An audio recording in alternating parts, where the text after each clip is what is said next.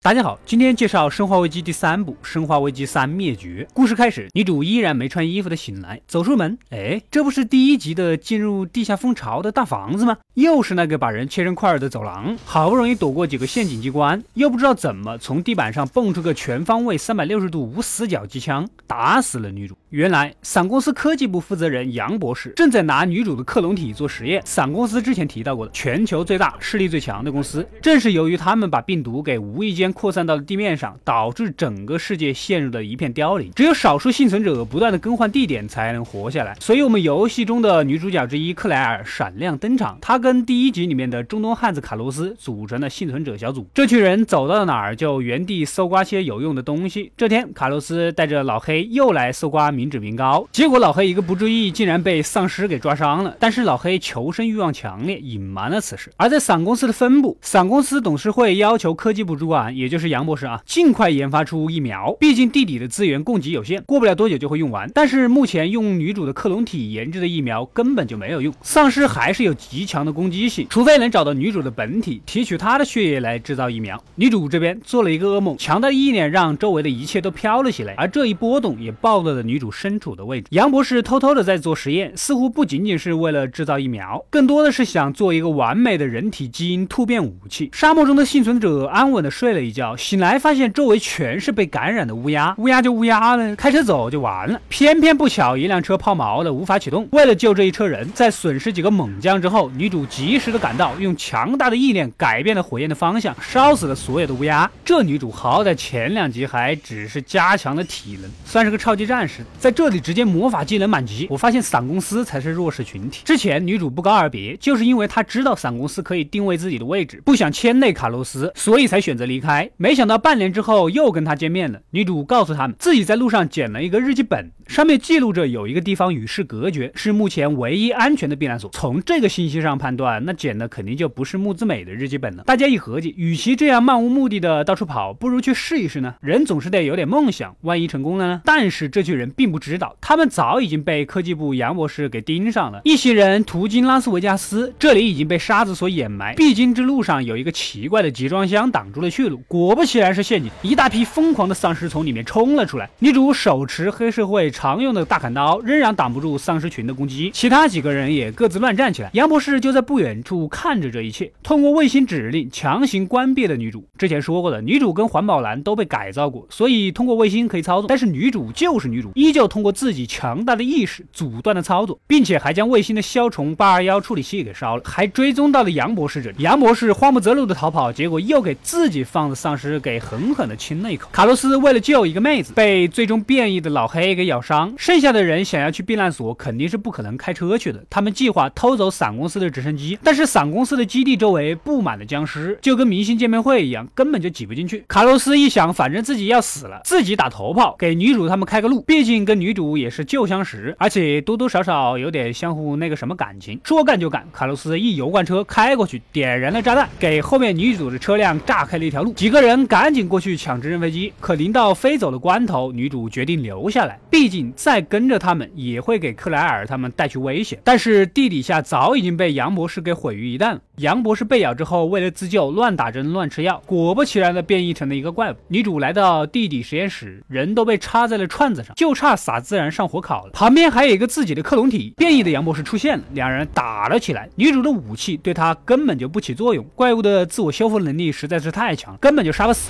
但是怪物杨博士袭击女主，女主也能用意念防御，双方就这么你来我往的打到了那个激光房间。这个时候，之前那个女主克隆体醒了过来，启动了红外激光，将怪物杨博士给切成了肉块，救了女主一命。这次显然是没法修复了吧？而在日本的伞公司分部，女主给正在开会的领导们发来讯息，她将会带着自己的克隆体姐妹们再次过来找他们。很显然，下一集女主将面对整个生化危机系列最强大的对手威斯克。这个经过基因改造的超强战士。好了，故事到这里就结束了。给你们介绍一下威斯克吧。这家伙现在掌控着伞公司的一切。他在游戏里面是一个基因计划成功的实验品，他是之一。还有一个妹子，但是暂时没有出场。其实《生化危机》电影系列情节都很简单，主要是看个气氛，看耍酷动作，大家大呼过瘾就满足了。游戏的内涵确实很丰富，但如果要将游戏完整的世界观和情节翻拍过来，必须得拍成电视剧才行。所以对电影系列大家不要太苛刻。打斗的动作戏其实比对话讲世界观的戏码要复杂十倍。快快订阅及关注“恶斗怪来了”，获取更多的电影推荐。我们下期再见。